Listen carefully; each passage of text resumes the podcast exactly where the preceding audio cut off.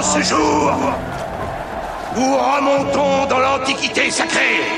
Passion Antiquité, Ça vous dirait une petite visite à l'intérieur de la pyramide? Oh non, une odyssée de 3500 ans d'histoire. On va avoir l'éternité pour déchiffrer tout ça.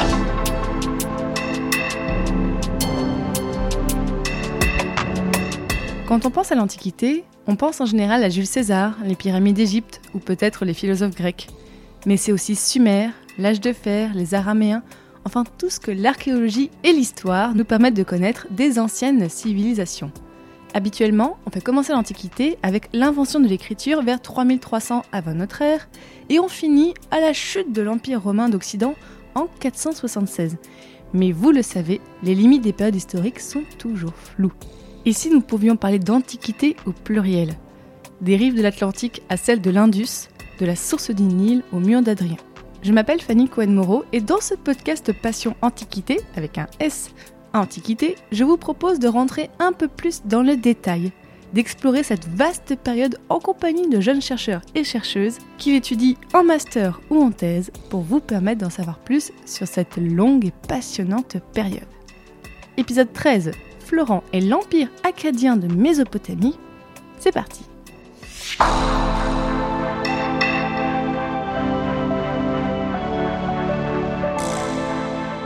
Bonjour à toutes et à tous. Aujourd'hui, je vous propose dans cet épisode un voyage spatio-temporel vers la Mésopotamie à l'un de ses âges d'or. Et comme guide, aujourd'hui, j'ai le plaisir de recevoir Florent de Rochelle. Bonjour Florent. Bonjour. Florent, je te reçois parce que tu es étudiant à l'Université Paris 1 et tu as fait donc un Master 1 et Master 2 où tu as étudié l'impact et l'héritage de l'Empire acadien entre le 23e et le 17e siècle. Alors oui, auditeurs, auditrices, ne partez pas tout de suite. Oui, on va parler des périodes, oui, du 23e siècle, mais avant notre ère, hein, bien sûr. Tu étais sous la direction de Philippe Clancier. Et donc voilà, comme j'ai dit, tu as travaillé sur l'histoire de la Mésopotamie. Donc on va parler avec toi de cet empire d'Akkad, qui est en fait un terme qu'on voit très souvent revenir quand on parle de la Mésopotamie. Akkad, en fait, cette ville, cet empire, mais c'est aussi une langue, l'acadien, bref, c'est beaucoup de choses. Donc Florent, tu vas nous expliquer un petit peu tout ça. Alors déjà pour commencer, quand on parle de Mésopotamie et de l'empire d'Akkad, dans quelle zone géographique du monde est-ce que nous sommes? Alors en effet, on est en, en Mésopotamie. Alors Mésopotamie, comme on a pu le voir déjà dans d'autres épisodes, ça, ça peut avoir plusieurs sens. Au sens strict, hein, c'est vraiment euh, le pays entre les deux fleuves, donc euh, le Tigre et l'Euphrate. Donc on Mais est au Proche-Orient? Oui, on est au Proche-Orient, actuel euh, Syrie et Irak. Mais ici, euh, on, va, on va vraiment l'entendre euh, voilà, dans un sens large. C'est la Syrie, c'est l'Irak, euh, c'est aussi un petit bout à l'est de l'Iran, un peu le sud de la Turquie actuelle. Donc c'est une désignation un peu, un peu générique voilà, pour cette région qui s'organise autour des deux fleuves du Tigre et de l'Euphrate. Et alors redis-nous aussi, on va en parler bien sûr en détail, mais déjà, à quelle époque sommes-nous? Alors pour l'empire d'Akkad, on est à la fin du troisième millénaire avant notre ère. Globalement, c'est plutôt le, le 23e siècle avant notre ère, donc entre 2300 et 2200. Et euh, moi, j'ai travaillé du coup sur les siècles suivants, donc entre euh, 2300 et 1595. Oui, ça fait déjà une vaste période. Oui, oui, oui. Sachant bien sûr qu'il y a des, euh, des petites incertitudes sur les dates. Euh, Pareil, euh, la, la chronologie est pas euh, très fixée, donc euh, euh, c'est des dates qui sont un peu conventionnelles, mais euh, Oui, on va pas t'en vouloir euh, si tu n'es pas tout à fait exact sur le, le- sur le 23e siècle ou sur le voilà des millénaires avant notre ère. Déjà aussi euh, une, une question importante, Florent. Mhm. Pourquoi est-ce que tu as voulu travailler sur ce sujet? Parce que moi j'ai l'impression et on, voilà que ça a été déjà beaucoup étudié. Mhm. L'empire acadien, l'empire d'Akkad. Qu'est-ce que tu as voulu montrer dans tes recherches? J'ai choisi ce sujet d'abord, ça, ça remonte un, un peu à loin maintenant. C'était euh, au lycée, euh, j'ai découvert euh, au Louvre euh, le département des, des antiquités orientales et j'ai eu un, un coup de cœur hein, sur le- la, la salle qui présente la statuaire de la fin du, du troisième millénaire. Très belle statue en diorite noire, voilà. Et je, je comprenais rien, donc ça a piqué ma curiosité. Puis j'ai eu la chance après à l'université d'avoir pu être suivi sur ce sujet. C'est vrai que l'empire d'Akkad a été traité, euh, surtout on va dire dans la, la deuxième moitié du XXe siècle. Puis il y a eu euh, quelques publications importantes euh, euh, depuis les années 90. Après, il y a toujours, euh, toujours des débats, bien sûr, hein, des possibilités de se, de se renouveler. Puis, il faut savoir que c'est une science euh, qui est encore euh, assez jeune, hein, la sériologie, qui est encore en construction. On a continuellement des textes qui sortent de terre. Littéralement oui, oui, vraiment, littéralement.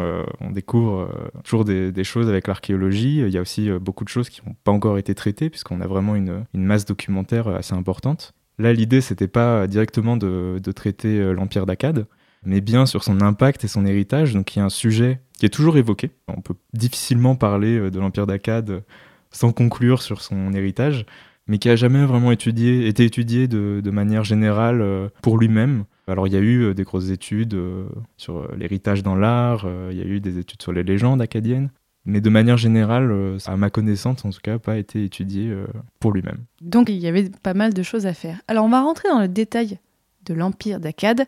Alors déjà tout simplement, quand et comment et où et pourquoi commence l'Empire d'Akkad?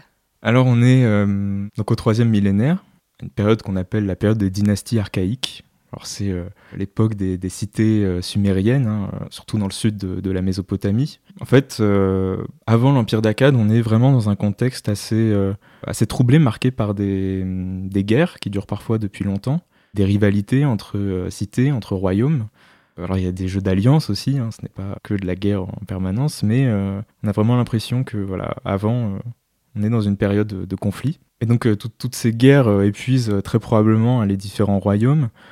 Alors euh, il y en a qui, qui se mettent à conquérir les autres, euh, il y a des- certains royaumes hein, qui tombent euh, sous le joug d'autres souverains. Pour résumer, au nord, euh, il y a un conflit entre deux villes qui s'appellent Marie et Ebla.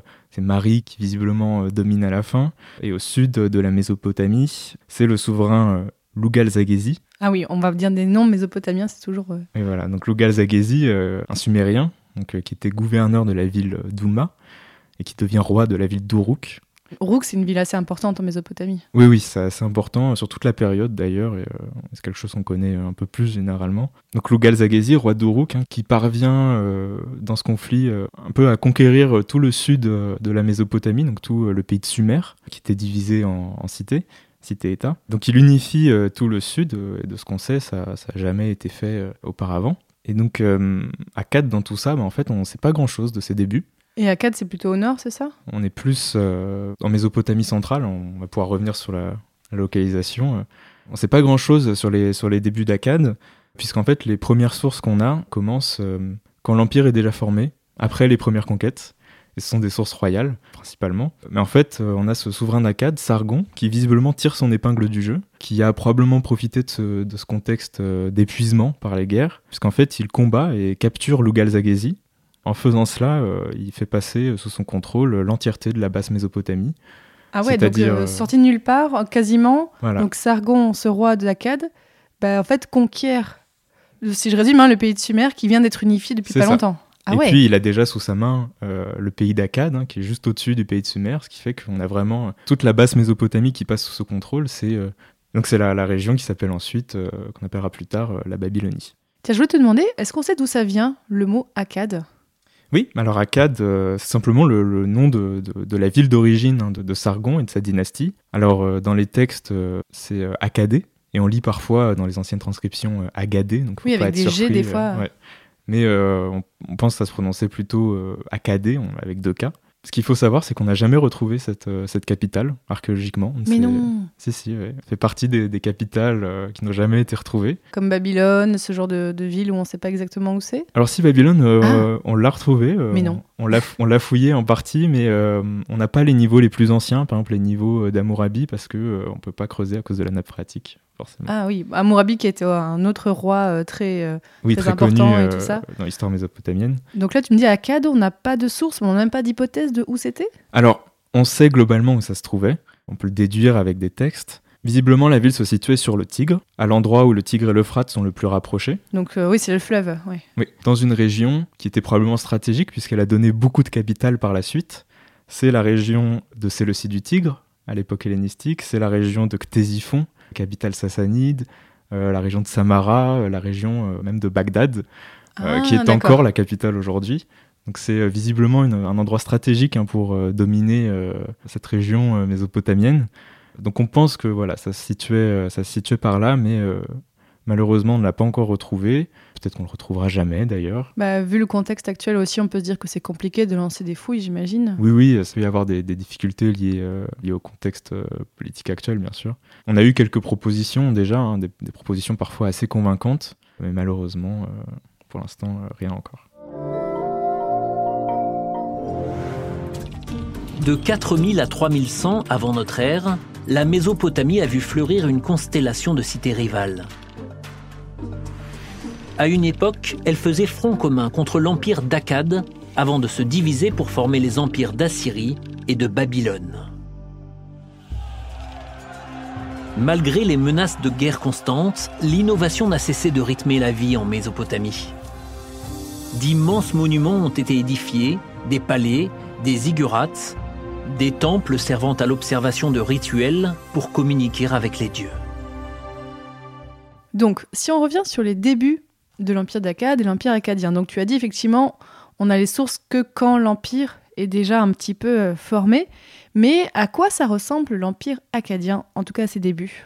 Au tout début, donc, euh, c'est vraiment Sargon, le premier roi de, la dynastie, hein, qui va poser les bases de l'empire. En fait, on ne sait pas grand-chose hein, de, ses origines. Hein, voilà, c'est un peu la même rengaine. C'est toujours le jeu à boire euh, de, ce podcast, en fait. De oui, on n'a pas de source, oui, on n'a pas d'archives. alors bah oui. alors on a on a des légendes sur ses origines, mais euh, on est vraiment euh, on est vraiment dans les légendes. c'est l'enfant qui aurait été déposé dans le berceau, ah recueilli après. Donc c'est ce qu'on retrouve après chez Cyrus, chez Moïse ou même chez Romulus et Rémus. Hein. C'est vraiment le, le, mythe du fondateur, donc on peut pas en tirer grand-chose. Euh, visiblement, ça, a l'air d'être un homme euh, nouveau, fondateur de sa dynastie. On n'a euh, aucune connaissance d'Akkad avant lui. Et il était probablement déjà roi depuis quelques années, hein, quand il conquiert la basse Mésopotamie autour de 2300, voire même peut-être déjà depuis plusieurs décennies. Et donc l'empire d'Akkad, au début, hein, sous son règne, c'est vraiment centré hein, sur, sur la basse Mésopotamie. Il y a une petite partie au sud-est, vers l'Iran, dans la région qu'on appelle les Lames. Et c'est lui qui va vraiment poser les bases les fondations euh, géographiques de l'Empire, mais aussi les bases euh, idéologiques. C'est lui qui lance euh, les, premières campagnes militaires qui seront ensuite réitérées par ses successeurs et qui mènent à la, création de l'Empire à proprement parler. Mais quelles sont les bases alors idéologiques de l'Empire? Idéologiquement, à la tête de, l'Empire, il y a un roi. C'est un roi à la tête d'un empire? Pourquoi c'est pas un empereur à la tête de l'Empire? Et pourquoi on ne dit pas royaume alors? On n'a pas d'empereur parce qu'il n'y a tout simplement pas de terme pour les anciens pour parler d'empereur. Euh, on parle de roi. Et euh, c'est ce qu'on essaye de dire aussi euh, en histoire. Hein. Le titre principal du souverain acadien, c'est roi d'Acadie, roi de la ville d'Acadie. Après, on a d'autres titres qui s'ajoutent. Sous Sargon et sous ses deux fils, on a l'usage du titre roi de la totalité, Sharkishatum. C'est subtil comme, comme titre. oui, c'est euh, assez clair. Voilà, c'est roi de l'univers, euh, je domine euh, l'entièreté du monde. oui, Simba. voilà, on est dans un programme politique assez explicite. Et donc c'est en ça qu'on peut dire que c'est vraiment une, une titulature et une idéologie impériale. même si on n'a pas de véritable empereur en titre, hein, comme, comme ce qu'on utilise nous. oui, c'est pas Napoléon, quoi. Non, non, voilà. En fait, empereur, c'est quelque chose euh, assez contemporain hein, comme utilisation. Mais voilà, on a des titres qui sont quand même des, titres euh, impériaux. Par la suite, euh, le roi se fait appeler le puissant. On a un autre titre qui vient remplacer roi de la totalité, c'est Sharkibrat Arbaim, ça veut dire roi des quatre régions. Donc c'est encore plus que la totalité, c'est dans les quatre directions, jusqu'aux confins du monde. qu'on on n'est pas dans quelque chose de modeste, bien sûr. en même temps, c'est des rois, donc ils n'ont pas forcément besoin d'être modestes, effectivement. Non, non, non. Mais donc on parle quand même d'empire. Alors là encore, c'est il n'y a pas de mot hein, pour empire euh, pour les anciens. C'est clairement une catégorie euh, historique, mais qu'on se permet d'utiliser parce que ça décrit euh, une réalité un peu différente du, simple royaume. Hein. Généralement, l'empire, hein, c'est ce qu'on décrit comme un État vaste qui regroupe des populations diverses, un État même parfois expansionniste. Et en fait, tu regardes les caractéristiques euh, pour le royaume acadien, euh, on remarque que ça rentre assez bien dans cette catégorie euh, historique. Et l'Empire acadien, qu'est-ce qu'on sait de comment est-ce qu'il est organisé, en tout cas au début? Ce qui, ce qui, marque un peu l'Empire acadien, c'est vraiment cette dynastie à sa tête. Hein, ce qui fait un peu voilà, l'unité de l'Empire, c'est vraiment le, roi. Hein. Et rapidement, on a, on a une formation d'une élite acadienne. On se repose aussi sur la famille du roi, hein, ses fils et filles, qui sont placés à des, des postes de pouvoir. L'Empire d'Akkad se base sur des, centres de pouvoir particuliers, hein, qui sont des villes importantes d'un point de vue régional. Visiblement, l'objectif pour Sargon, ça a été, c'est lui hein, qui le décrit comme son grand exploit, ça a été de mettre la main sur les routes de commerce. C'est important, effectivement. Oui, puisque euh, les cités sumériennes étaient, euh, étaient prises dans un réseau euh, commercial déjà avant, avant lui, hein, avec le, golfe arabo-persique hein, au sud. Et il dit lui-même hein, qu'il a ramené tous les bateaux jusqu'à sa capitale, donc en fait il a mis la main voilà, sur ce réseau commercial qui se déployait jusqu'à la vallée de l'Indus, et il a pu rediriger ça vers Akkadé, donc ça a probablement engendré un enrichissement. Et combien de temps a duré l'Empire akkadien Est-ce qu'il y a une date de fin? Alors combien de temps a duré l'Empire akkadien Globalement, on est au 23e siècle. On le fait débuter conventionnellement à 2300 environ. Il se termine euh, cinq rois plus tard sous le règne de Sharkalishari entre 2200 et 2180. Alors c'est euh, probablement euh, sous son règne ou à la fin de son règne, mais on est dans des conditions assez floues. Donc globalement, euh, l'Empire a duré euh, entre 100 et 120 ans. On est sur un bon siècle. C'est finalement assez court à l'échelle de la période, quoi. Oui, oui, à l'échelle de la période, c'est finalement assez court, mais ça reste euh, assez conséquent en réalité. Hein. Quand on regarde, par exemple, l'Empire d'Alexandre, ça n'a pas duré très longtemps. Là, on a quand même cinq rois qui se succèdent sur quasi 120 ans, donc ça reste assez marquant est-ce qu'on peut découper cette période peut-être en sous-périodes? Est-ce que bah, on peut découper par exemple euh, selon les rois? Oui. Alors on utilise parfois des, sous-catégories, mais c'est euh, plutôt sur des choses assez techniques, euh, comme sur la forme des tablettes, voilà, qui changent un peu. Les tablettes, oui, écrites, les, sources qu'on a sur. Oui, oui, voilà. Mais c'est vrai que historiquement, le mieux, ça reste de, découper hein, selon les, règnes, et puis ça correspond globalement à des, grandes phases hein, de l'Empire akkadien. Donc l'Empire d'Akkad, hein, il y a en tout 11 rois. Mais t'as dit cinq rois tout à l'heure. Mais il y en a cinq, cinq rois pour euh, l'Empire à proprement parler. Ah. Petite nuance. Donc le premier, c'est Sargon, comme on l'a vu. Donc c'est lui, hein, on a dit, qui pose vraiment les, les bases de l'Empire. Ensuite, on a ses deux fils, Rimouche et Manish-Tushou. Alors, on ne sait pas dans quel ordre ils règnent euh, vraiment, mais c'est environ une vingtaine d'années, qui doivent faire face à des révoltes, qui euh, consolident l'emprise de l'Empire euh, sur la basse Mésopotamie et qui mènent aussi des campagnes vers le nord, vers le sud-est. L'Empire d'Akkad commence à s'affirmer hein, sur des régions un peu plus éloignées, de manière assez progressive. Puis c'est aussi euh, probablement sous leur règne hein, que se met en place vraiment une sorte de propagande royale euh, dans la statuaire, par exemple, euh, puisqu'on produit des statues du roi qu'on envoie dans les différents lieux. On a ensuite le règne de Naram-Sin, le fils de Manish-Tushou. C'est celui qu'on connaît le mieux, celui qui a régné le plus longtemps, environ 56 ans on estime, ce qui est assez conséquent hein, comme règne. Oui, effectivement. On a d'abord une continuité des règnes précédents, encore des conquêtes, une grande révolte au milieu de son règne sur laquelle on pourra peut-être revenir. Et on a euh, ensuite une, vraiment une phase de standardisation de l'Empire. De consolidation? Consolidation et euh, par exemple standardisation des documents administratifs, euh, une forme de centralisation en fait. c'est vraiment ce qu'on considère comme l'apogée de l'Empire. Voilà, la deuxième partie du, du règne de Naram-Sin. Et puis on est à l'extension maximale, hein, c'est lui qui, sera allé le plus loin dans les conquêtes et les campagnes. Et c'est sous son fils, le cinquième roi, donc Shar Kalishari, dont on sait finalement peu de choses, hein, que, que l'Empire se termine euh, voilà, dans des conditions un peu, un peu floues. Et pendant ces différents règnes, est-ce que c'est Akkad qui reste tout le temps la, la, capitale ou est-ce qu'on a d'autres capitales? Non, non, c'est strictement Akkad et le, le pays d'Akkad hein, qui reste euh, vraiment le, le, centre de l'Empire. Et euh, parmi les grands événements effectivement qui marquent cette période, tu as commencé à nous parler d'une révolte donc sous le règne de Naram-Sin. En quoi cette révolte est importante pour l'histoire de l'Empire akkadien? En fait, ce qu'on appelle du coup la, Grande Révolte contre Naram-Sin, c'est vraiment un événement majeur de l'histoire acadienne qui a eu un grand retentissement à la fois euh, pour les Acadiens, mais même euh, dans l'histoire de la Mésopotamie de manière générale. C'est quelque chose qui arrive probablement au milieu de son règne, on ne peut pas le dater précisément. C'est la révolte des, cités sumériennes. Qui avait été conquise par donc son grand-père, c'est ça? Qui avait été conquise par son grand-père. Alors il y, il y avait déjà eu des révoltes hein, euh, avant, l'empire d'Akkad, visiblement, n'a pas été très populaire euh, dans le sud de la Mésopotamie. Tu m'étonnes.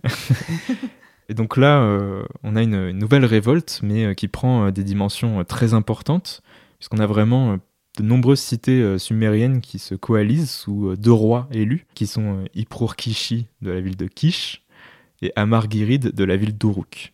La haute Mésopotamie, elle, serait restée loyale à Naram-Sin, donc c'est vraiment quelque chose qui viendrait plutôt du sud. Donc ouais, c'est le sud qui se révolte et le, nord reste fidèle. Voilà, c'est ça. Et donc euh, Naram-Sin nous raconte dans ses inscriptions qu'il aurait vaincu une première fois Ipur-Kishi, près de la capitale d'Akkadé, donc c'était vraiment le centre de l'empire hein, qui était en danger. Puis une deuxième fois à Kish, le roi coalisé se serait rabattu sur sa ville. Puis il aurait combattu le deuxième hein, à Marguerite et il serait terminé victorieux. Donc visiblement piqué hein, par la révolte et pour s'assurer que ça ne se reproduise plus, fait abattre les, murailles de la ville de Kish. Ah ouais, c'est radical. Et il euh, détourne euh, le fleuve euh, pour inonder la ville. Comme ça, on est bien sûr qu'elle ne se relèvera pas. Ah, donc il était vraiment très énervé pour cette révolte. Oui, oui, ça a vraiment été perçu, même je pense, comme une trahison profonde. On a l'impression que pour les, les Acadiens, Kish devait être redevable hein, d'avoir été libéré de Lugalzagesi. Donc c'était vraiment une, punition très sévère. Hein. On n'est pas pire hein, pour une ville. Et on va revenir sur les sources, mais là déjà je trouve ça intéressant de bien mettre en valeur que bah on a peu de sources sur tous ces événements et comme tu l'as dit effectivement on n'a que la source royale finalement. Alors pour l'histoire politique en effet on a surtout euh, les inscriptions royales, qui émanent vraiment euh, de la royauté, euh, qui sont inscrites sur leurs monuments, hein, qui commémorent principalement leur victoire, bien sûr. On a des documents administratifs hein, aussi dans l'Empire. Mais c'est vrai que pour reconstituer cette histoire politique, on est obligé de se, baser sur ces sources, qui sont bien sûr biaisées, hein, c'est à prendre avec, des pincettes. Mais il y a quand même un souci de, vérité pour les rois. généralement, on ne sort pas de grands mensonges. on ne prétend pas faire des choses qu'on n'a jamais fait. Oui, mais on peut, sans mentir, un peu détourner certains faits pour bien se mettre en valeur. On peut, on peut manipuler euh, les événements, omettre ceux qui sont les plus gênants, tourner euh, une défaite euh, en victoire. On voit qu'on continue de faire ça aujourd'hui, hein, donc pourquoi pas Oui, bien sûr, bien sûr. pourquoi pas à cette époque-là, effectivement. Et est-ce qu'on a d'autres euh, renseignements sur comment l'Empire évolue à part du point de vue politique Est-ce que tu as déjà des renseignements peut-être du point de vue culturel et religieux? On n'a même pas encore parlé de religion. On avait déjà parlé dans l'épisode 2 du podcast des Naditum de Mésopotamie où on parlait déjà un petit peu de cette période à quelques siècles près. Mais déjà, voilà, qu'est-ce que tu sais de cette période du point de vue euh, culturel, religieux et autres? Alors j'ai peu étudié personnellement euh, l'aspect religieux, on va dire, mais on peut on peut souligner quelque chose. Alors je vais euh, un peu retourner euh, en même temps sur le politique parce que c'est forcément toujours lié. Par exemple, à l'issue de la Grande Révolte, une conséquence euh, majeure, hein, c'est d'après une inscription de Naram-Sin hein, qui commémore sa victoire, la capitale Akkadé, pour remercier le, roi de l'avoir protégé, aurait demandé à tous les autres dieux de faire Naram-Sin un dieu, un dieu pour la capitale Akkadé, et lui aurait construit un temple. Donc on aurait voilà une divinisation royale qui est euh, la, première documentée de l'histoire. Hein. C'est issu hein, d'un document royal encore, donc on peut pas dire euh, qui a vraiment voulu euh, cette divinisation. Est-ce que ça émanait vraiment de la population d'Akkadé ou du pouvoir? Mais ce qui est sûr, c'est qu'après, on retrouve effectivement dans les documents le déterminatif divin qui vient se placer devant le nom de Naram-Sin. Donc ça veut dire qu'à chaque fois qu'on écrit Naram-Sin dans un document, on met devant une petite étoile qui signifie Ah, là c'est un, nom de Dieu de son vivant, il est devenu un dieu, c'est plutôt classe. Hein. Et même euh, dans, l'iconographie, on le fait représenter en fait avec un casque à cornes. Alors les Vikings n'avaient pas de casque à cornes, mais Naram-Sin en avait bien un. En fait, les cornes en Mésopotamie, c'est un attribut divin. Plus on représente une divinité avec des cornes, plus elle est euh, élevée dans le panthéon. Et donc Naram-Sin se ferait présenter avec euh, un casque à une paire de cornes, donc une divinité mineure, mais quand même un caractère divin non négligeable. Donc voilà, a priori, euh, sous, son règne, euh, Naram-Sin devient euh, comme un dieu. Et puis, sous l'Empire d'Akkad, il y a aussi quelques divinités qui prennent une certaine importance. On a Ishtar et Ilaba, qui sont des, divinités de la ville d'Akkadé. Donc comme la ville d'Akkadé domine le monde, et eh bien, ces divinités aussi. Particulièrement Ishtar, hein, qui est la divinité vraiment personnelle de, de la dynastie d'Akkad une divinité euh, de l'amour, mais euh, c'est une divinité guerrière, donc ça s'appelait aux Acadiens. Puis on a aussi euh, le dieu Enlil, qui est une divinité qui va être associée à la royauté. Ces divinités-là, et particulièrement Ishtar et Enlil, vont vraiment devenir des déesses et dieux principaux de, de l'Empire qu'on met régulièrement en avant. Alors avec l'Empire d'Akkad, c'est aussi le moment où la langue acadienne va vraiment commencer à se répandre. Alors on parlait déjà des langues sémitiques avant, il y avait déjà de l'écriture, mais avec euh, l'Empire d'Akkad, ça prend une dimension un peu généralisée à la Mésopotamie. Dans le sud, ça se mêle au sumérien, on utilise toujours le sumérien. Euh, mais l'akkadien euh, prend vraiment une place importante. Culturellement, c'est un peu le début d'une synthèse, on va dire, suméro-acadienne qui par la suite va, va vraiment faire la norme. On a commencé à l'aborder un petit peu, mais c'est important d'en parler. Moi, j'aime beaucoup dans les podcasts parler des sources. Quelles sont les principales sources qu'on a aujourd'hui qui nous permettent de comprendre l'Empire acadien? Et c'est plutôt de quelle nature ces sources? Alors, comme on l'a vu déjà, il y a les inscriptions royales. Donc là, c'est sur des monuments, sur des statues C'est ça. Alors, alors ces, ces, sources sont de, sont de deux natures. D'abord, on a les, les, monuments, en effet, qui sont euh, parfois gravés, gravés d'un relief et gravés d'un texte. On n'en a pas énormément. Bah oui, en plus, si tu dis qu'on n'a pas retrouvé Akkad, ça veut dire que toutes les sources qu'on a sont dans d'autres villes, donc euh, moins importantes, j'imagine. C'est ça, en fait, euh, les, les monuments acadiens qu'on connaît nous viennent d'autres villes, parfois aux périphéries de l'Empire. On a eu énormément de chance avec les fouilles françaises de, de Suse euh, au 19e siècle, puisque en fait, euh, mille ans après l'Empire d'Akkad, euh, il y a un roi de cette région, un roi élamite, qui a pillé la, Babylonie et qui a emporté avec lui plusieurs monuments acadiens qu'il a ramenés chez lui. À Suse, donc c'est au sud-est de la Mésopotamie, dans l'Iran actuel.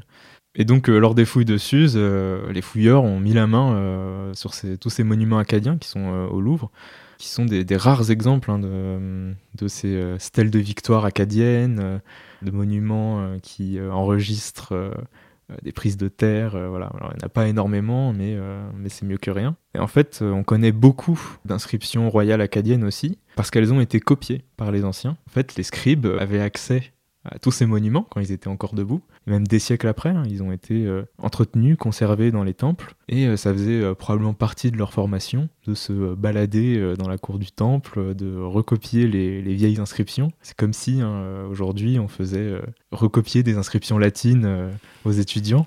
Mais voyons, normal. Oui, voilà. Tout à fait, fait. voyons. Puis en fait, c'était des inscriptions qui, dans la phraséologie, dans l'écriture, avaient vraiment un, un aspect ancien et donc euh, prestigieux. Donc euh, c'était quelque chose qu'on recopiait pour pouvoir euh, mieux imiter après. Et donc on a retrouvé en fait ces copies, donc sur des tablettes d'argile plus récentes, mais qui nous transmettent indirectement les, les inscriptions royales. Et tout ça, ça a complété par d'autres sources, bien sûr. on a des listes royales sans lesquelles on, on ne saurait pas. Euh, les fameuses listes royales, enfin, c'est quelque chose d'assez important quand on étudie l'histoire de la Mésopotamie, j'ai l'impression, c'est listes royales de noms, en fait, de noms, de règnes et tout ça. C'est ça. Alors, c'est une dynastie, un nom de souverain associé à une date, euh, une durée de règne, en fait. C'est souvent ce qui nous permet de reconstituer euh, l'ordre des successions. Mais elle date de quand, ces listes royales? Là, pour l'Empire d'Akkad, c'est la liste royale sumérienne. Le plus ancien exemplaire qu'on a date de l'Empire d'Ur III. C'est-à-dire? C'est deux siècles après l'Empire d'Akkad, on va dire. Ouais, bah, après le début ça va, effectivement, c'est plutôt. Euh... C'est bon. pas longtemps après. Oui, ça... c'est pas longtemps après, donc on peut quasiment s'y fier. Oui, ça a pu être même euh, composé euh, grâce à des sources de l'Empire d'Akkad euh, directement. Mais dans la liste royale sumérienne, on a des, des durées de règne qui sont absolument extravagantes pour certains rois.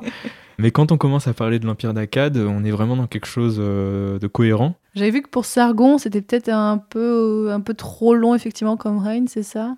Oui, en fait, il y a, y a, des différences entre les manuscrits. Tous les manuscrits ne présentent pas les mêmes durées, ni même les mêmes successions de rois. Longtemps, on a dit que Sargon, c'était 55 ans, mais en fait, euh, probablement eu des, des, manipulations. En fait, dans le document le plus ancien qu'on a, on lui attribue 40 ans de règne.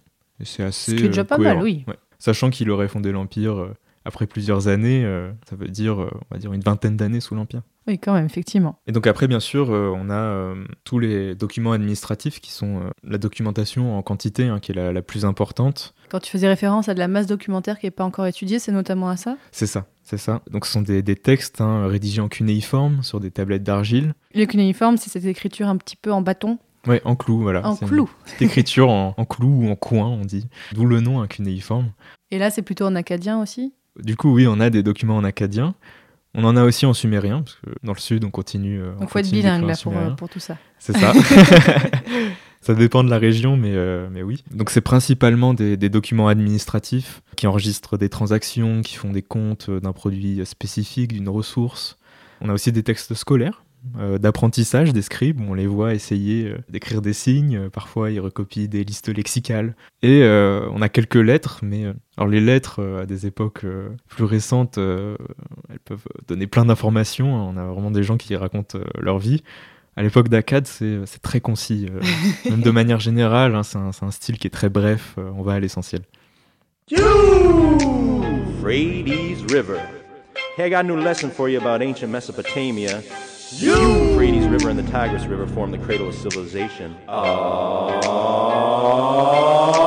Akkadians long ago conquered Sumer, took control. Sargon led his armies in their chariots. They roll by the Euphrates River, by the Euphrates River, by the Euphrates River, by the Euphrates River, by the Persian Gulfs where they found ancient ruins underground. Archaeologists did lots of excavation down by the Euphrates River, by the Euphrates River, by the Euphrates River, both the Et juste avant qu'on parle de l'impact de l'Empire acadien, quand on a préparé l'épisode, tu m'as dit une phrase qui m'a un peu tilté et je voudrais bien que tu m'expliques. Pourquoi est-ce qu'on peut considérer que l'Empire acadien est le premier empire de l'histoire? Alors c'est vrai que c'est souvent ce qu'on ce qu'on affirme. C'était euh, d'ailleurs hein, le titre euh, d'un grand colloque sur Akkad euh, qui a eu lieu à Rome en, en 1990. Akkad, le, le premier empire du monde. Est-ce le, le premier empire de l'histoire? C'est déjà à nuancer, parce que même si voilà, il y a eu des innovations politiques, idéologiques, on connaît des rois sumériens hein, qui ont précédé l'empire, dont Lugalzagesi, hein, dont on a déjà parlé, qui ont déjà affirmé euh, voilà, une certaine puissance euh, en Mésopotamie, qui semblent avoir présenté euh, des ambitions de conquête, d'expansion, et de plus en plus avant l'émergence de, Sargon. Donc finalement, Akkad, hein, il y a eu des, des antécédents, mais c'est, on va dire, le premier état de l'histoire, bien documenté, avec une idéologie impérialiste vraiment très explicite, qui se concrétise vraiment par des conquêtes, au-delà de la basse Mésopotamie. Et donc c'est plutôt en ça que, oui, on va dire, que c'est le, le premier empire bien documenté euh, de l'histoire. Et justement, tiens, pour se rendre compte à quel point l'Empire acadien est important, pour que les auditeurs auditrices se rendent compte de ça aussi, c'est que à la même époque, qu'est-ce qu'on a en fait dans le reste du monde? Bah, en fait, euh, la Mésopotamie et l'Égypte, c'est vraiment des, des foyers où, euh, où naissent l'écriture autour de, de 3300 et euh, pendant longtemps, ça reste des, des seuls lieux où on a vraiment des, des sources écrites. euh. Puis euh, là, pour l'Empire d'Akkad, c'est vraiment quelque chose de conséquent. euh, on ne retrouvera pas les, les mêmes choses euh, en Europe, par exemple. Après, en Égypte, à la même période, il y a déjà des choses. hein, depuis un millénaire aussi, hein, comme en Mésopotamie. Les pyramides de Gizeh, c'est euh, c'est 200 ans avant, avant l'Empire d'Akkad. Ah oui, c'est intéressant de se rendre compte que c'est à peu près au même moment. Mais l'Empire d'Akkad, on va dire, reste un peu sans précédent dans, dans ses dimensions de, de conquête dans tout le, le Proche-Orient ancien. Je trouve ça important de remettre ça en avant, de pourquoi l'Empire acadien est aussi important. Alors, on l'a dit un petit peu tout à l'heure, mais déjà, pourquoi l'Empire acadien euh, se termine en fait? Pourquoi on peut dire que l'Empire acadien est terminé? Cette fin, on peut pas euh, la dater précisément. hein. Oui, mais pourquoi est-ce qu'on peut Ouais. dire qu'il y a une fin déjà? On peut dire qu'il y a une fin parce que ce qu'on remarque, c'est que euh, toutes les régions en fait qui étaient sous domination de l'empire font un peu euh, défection au fur et à mesure. Alors à des dates euh, imprécises, mais sous le règne de, de Shark Ali Shari, euh, il y a probablement une perte de contrôle euh, généralisée. Alors comme beaucoup d'empires, on donne des facteurs euh, internes, structurels et des facteurs externes. C'est probablement la, la- structure de l'empire déjà était assez légère. C'est vraiment une première expérience impériale, donc on n'est pas dans quelque chose avec beaucoup d'intégration. Et puis, euh, il y a des populations amorites euh, qui commencent à s'inviter euh, certains territoires, qui ont l'air de poser des, des problèmes euh, au roi. C'est qu'il y a des raids de populations venant des montagnes euh, dans les domaines royaux. Donc il y a probablement une conjonction de facteurs hein, qui font que, que l'Empire d'Akkad euh, se désagrège complètement et laisse place à des dynasties euh, plus locales. C'est pas la fin du royaume d'Akkad, puisque euh, Mais c'est la fin de l'Empire, mais pas du royaume, c'est c'est ça? la fin de l'Empire, Ah. mais pas du royaume. Euh, on a une petite période de confusion pour la, la couronne. hein. La liste royale sumérienne dit qui était roi, qui ne l'était pas. On a visiblement quelques rois qui se succèdent euh, en un très court temps. Et puis on a encore euh, deux derniers rois d'Akkad, Doudou et Shudurul, Toujours des très jolis noms. toujours des très jolis noms, qui règnent euh, probablement sur un royaume euh, rétracté, centré sur le pays d'Akkad, mais qui reste euh, encore présent pendant une trentaine, quarantaine d'années. Et dans tes recherches, Florent, tu as beaucoup étudié l'impact de l'Empire d'Akkad sur la mémoire mésopotamienne. Alors pourquoi est-ce que cet empire a tant marqué? Alors oui, on a vu qu'il y avait euh, des antécédents, mais visiblement l'Empire d'Akkad a quand même été perçu euh, par les Mésopotamiens comme quelque chose de, sans précédent. Leurs vestiges, hein, euh, tous ces monuments royaux sont probablement restés à la vue de tous, enfin en tout cas à la vue des différentes élites, et ça pendant, pendant très longtemps. hein. donc tous les monuments qui comptaient leurs exploits, leurs grandes conquêtes, etc.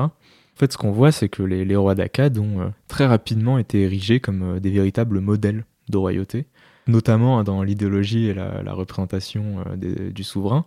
Dès la chute de l'Empire, hein, les actions des rois d'Akkad et surtout les conquêtes menées jusqu'aux confins du monde ont été considérées comme des défis à reproduire par les successeurs. Ce sont d'ailleurs les, les mots qu'on prête à Sargon dans certaines légendes, tout roi qui s'élèvera après moi, qu'il exerce la royauté pendant des années, qu'il règne sur toute l'humanité, qu'il gravit toutes les hautes montagnes. Donc oui, ce sont euh, quasiment toujours les, les rois Sargon et Naramsin qui sont euh, rappelés, hein, c'est visiblement ceux qui ont le plus marqué. Donc on en parle dans des compositions euh, littéraires hein, qu'on qualifie nous de légendes. Sargon est vraiment rappelé comme le roi fondateur par excellence, le roi guerrier, le roi conquérant. Naram-Sin, lui, c'est un portrait un peu plus ambigu. C'est un roi puissant, féroce, mais avec une image parfois un peu plus négative. Dans certaines légendes, il est euh, carrément dépressif. Lui ou son euh, prédécesseur hein, commettent euh, des fautes envers les dieux qui précipitent la chute de l'Empire. Donc c'est pas une image totalement positive comme Sargon. Et puis, les rois d'Akkad ont marqué les pratiques. Leurs inscriptions ont servi de modèle. hein. On a vu qu'elles ont été recopiées pendant longtemps. Elles ont parfois servi à inspirer d'autres inscriptions pour d'autres rois. Puis leurs innovations dans la titulature ont été assez pérennes. Et parfois, on faisait explicitement référence euh, en reprenant euh, leurs éléments. Parfois, c'était euh, repris simplement parce que c'était devenu quelque chose de basique hein, dans l'idéologie royale. traditionnel. Ouais. C'est un intérêt qui a duré euh, vraiment très longtemps. Une anecdote que, que j'aime bien, c'est le, le- le roi de Babylone, Nabonide. Donc on est au 6e siècle avant notre ère, c'est-à-dire 1700 ans après l'Empire d'Akkad, Ah ouais. peu avant la conquête perse. Ce roi de Babylone raconte hein, dans une de ses inscriptions que comme plusieurs rois euh, avant lui déjà, il a fait fouiller Akkadé pour retrouver les fondations originales euh, d'un temple, le temple d'Ishtar.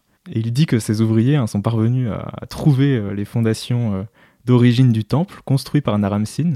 Il dit Naram-Sin, roi du passé. Et il est super content. hein. Il rebâtit le temple sur ses anciennes fondations pour que personne ne l'oublie, hein, c'est ce qu'il dit. Donc il y avait vraiment une fascination pour ces rois anciens qui a duré très longtemps, qu'on connaissait, qu'on savait situer dans le passé, dont la mémoire apportait visiblement un certain euh, prestige. Donc on voit que oui, effectivement, la, la mémoire des rois acadiens a marqué euh, durablement. Oui, oui, c'est vraiment quelque chose qui a duré euh, très longtemps. Sachant qu'en plus, on a une fraction vraiment infime hein, de, de cette mémoire. On n'a qu'une portion des textes. Et il y avait aussi toute Ah, une tradition des, c'est des orale. légendes, en fait. C'est vraiment de l'ordre Oui, de la légende, comme tu disais. C'est ça. Et euh, il y avait probablement toute une tradition orale euh, qu'on n'a pas dans nos sources, bien évidemment. Mais voilà, les, les rois d'Akan ont été un modèle, en tout cas, dans la Mésopotamie. On remarque que, cette mémoire, hein, euh, elle a l'air très liée à la langue akkadienne et à l'écriture cunéiforme, puisque partout et à toutes les époques où on a écrit et parlé akkadien, cette mémoire des rois d'Akkad semble avoir été euh, entretenue, on en retrouve des traces. Par exemple, euh, on a des légendes sur les rois d'Akkad jusqu'en Anatolie, chez les Hittites. On a retrouvé une légende de Sargon à Akhenaton, en Égypte. C'est la capitale d'Akhenaton, le père de Toutankhamon. Et on a encore des références au roi d'Akkad jusqu'à l'époque séleucide. À Uruk, on écrit des présages euh, où on fait euh, référence à Sargon, par exemple. Mais après ça, ça semble euh, disparaître un peu avec, la- en même temps que la culture cunéiforme. À quelle époque le cunéiforme commence à être moins utilisé? On est à l'époque euh, hellénistique. Euh, il me semble que la dernière tablette euh, cunéiforme datée, c'est le premier siècle. Donc environ 1er siècle avant notre ère, 1er siècle après, un peu dans cette période-là, qu'on commence à arrêter d'utiliser le cunéiforme. Oui, c'est ça. Alors Florent, souvent je me pose la question de comment sont passées les recherches et quelles sont les difficultés. Bon alors là j'imagine que ta réponse ça va être Hum, les sources c'était compliqué, c'est ça? Alors, ça s'est très bien passé. Euh, Ah. ça a été euh, très épanouissant, euh, même si on a tous eu voilà, des petits moments difficiles dans, dans les deux dernières années, Oui, un petit virus. par exemple. Non, ça s'est vraiment très bien passé. J'ai vraiment adoré travailler là-dessus. Ce qui est peut-être le plus difficile, pas tant les sources. Alors si, bon, il faut, il faut apprendre euh, le cunéiforme, il faut apprendre euh, Tu as l'acadien. pris le cunéiforme? J'ai commencé à apprendre, euh, voilà, j'ai- j'avais fait trois ans, mais c'est un apprentissage euh, long euh, qui se fait à force de, de pratique. Il faut apprendre le sumérien aussi. Oh, un détail. C'est facile à apprendre? Bon, pour l'acadien, d'un point de vue grammaire, c'est assez facile. On peut maîtriser la grammaire acadienne assez rapidement, c'est plus simple que le latin. Enfin, je trouve. En fait, c'est vraiment l'écriture qui est plus compliquée. Ouais, t'apprends vraiment un nouvel alphabet et tout ça. C'est vraiment un syllabaire, il y a des, des centaines de signes, euh, mais c'est vraiment une gymnastique à mettre en place et c'est, euh, il n'y a pas de secret, hein, c'est la pratique euh, qui fait la chose. En fait, ce qui a été compliqué peut-être, euh, c'est plutôt la deuxième année, c'est de vraiment prendre en main la, période, la fin du troisième millénaire, parce que chronologiquement, c'est euh, très flou. Il y a beaucoup d'incertitudes sur les dates, hein. comme j'ai dit, c'était des dates conventionnelles. En fait, on peut avoir des décalages parfois euh, de 70 ans. C'est-à-dire qu'on a une incertitude euh, assez importante sur certaines dates. Il y a des choses à prendre en main qui sont un peu compliquées, mais une fois qu'on qu'on pose les bases, euh, puis si on aime ça, euh, ça se passe bien. Et est-ce que tu aimerais poursuivre tes recherches sur l'Empire acadien, sur l'impact? Est-ce que tu aimerais peut-être poursuivre vers une thèse? Je ne sais pas. Oui, totalement. Ah. J'ai envie de poursuivre en thèse sur le même sujet, celui de l'impact de l'Empire acadien. Parce que qu'est-ce que tu voudrais montrer sur ça? Qu'est-ce que tu voudrais creuser là-dessus? En fait, euh, le master, c'était un peu euh, une prise en main du sujet, on va dire, et la deuxième année, c'était euh, un peu un inventaire des sources pour voir si le sujet était traitable en thèse. Donc l'intérêt, ce serait voilà, d'étudier cet impact de l'Empire acadien, parce que parfois on dit qu'il y a eu peu de retentissement, que c'est vraiment une construction de, de la mémoire mésopotamienne. Donc l'idée serait de voir que si on assemble un peu toutes les sources, euh, il y, a, il y a bien y a bien un impact euh, de l'Empire, et donc euh, on va aller explorer tout ça. Alors pour finir, Florent, j'ai une question un petit peu rituelle dans ce podcast. Est-ce que tu as des conseils à donner pour quelqu'un qui voudrait étudier toute cette période et se plonger notamment dans cette masse documentaire qui reste encore à étudier? Alors oui, j'ai- un conseil, euh, même pour travailler hein, sur l'histoire de la Mésopotamie de manière générale. Je pense que la, première chose à faire, c'est vraiment euh, essayer de se faire une idée de la chronologie générale, même de la géographie, parce que c'est des choses dont on n'a pas forcément euh, l'habitude, et puis c'est très vaste, hein, c'est euh, plus de 3000 ans d'histoire, donc essayer de parcourir peut-être un manuel sans forcément rentrer dans les détails, mais de se faire une idée générale de cette chronologie, des différentes périodes, puis ça permet de découvrir en même temps quelque chose et on trouve toujours quelque chose à son goût dans une si vaste histoire. C'est toujours passionnant.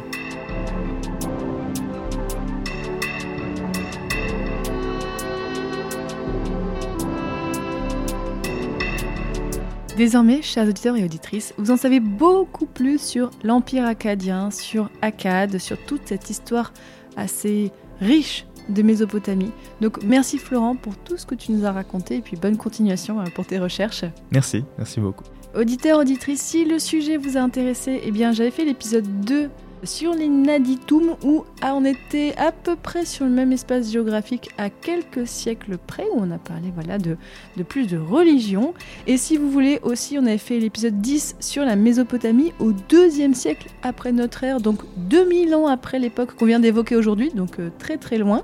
Et puis, comme d'habitude, il y aura un article sur le site passionmédiéviste.fr, onglet Passion Antiquité, où on vous mettra euh, des choses pour aller plus loin sur le sujet. On vous mettra bien sûr des cartes, on vous mettra euh, des références de lecture si vous voulez en savoir plus. Et puis profitez d'être sur le site pour voir euh, tous les autres épisodes de Passion Antiquité, mais aussi mes autres podcasts Passion médiéviste et Passion moderniste pour étudier d'autres périodes encore. Si vous voulez m'aider à développer ce podcast, eh bien vous pouvez déjà parler du podcast autour de vous, voilà, euh, à vos amis, à vos collègues, à votre famille euh, sur internet, voilà, euh, Passion Antiquité est présent sur Twitter et sur Facebook. Et vous pouvez aussi financer mon travail si vous voulez avec quelques euros ponctuellement ou mensuellement. Je vous explique tout sur passionmédiéviste.fr slash soutenir. Si vous voulez le faire, je vous remercie d'avance. Et dans le prochain épisode de Passion Antiquité, on parlera des cultes gentilis. Vous savez pas ce que c'est? Eh bien, vous en saurez plus. Salut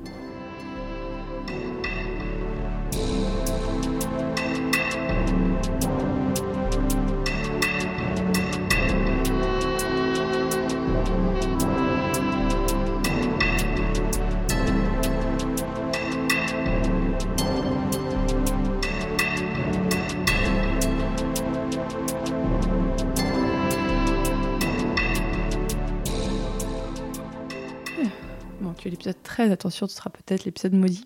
J'espère pas. Mince. Ça peut porter chance aussi. euh, ça- Aussi, on va voir, on va voir Un ce que ça donne. Donc épisode 13. Laurent, je te reçois parce que tu es... Oula Oula, qu'est-ce qui s'est passé? Dans le métro. Il, J'ai décidé de m'attaquer. Il a fait un malaise. Hop. C'est bon Ouais. Tac. Ah, oh la vague. Un peu fatigué. Il est fatigué. Hop. Voilà, tu as parlé, bam, il est mort. ah bah oui. C'est le 13 e épisode. Tu vois, je t'ai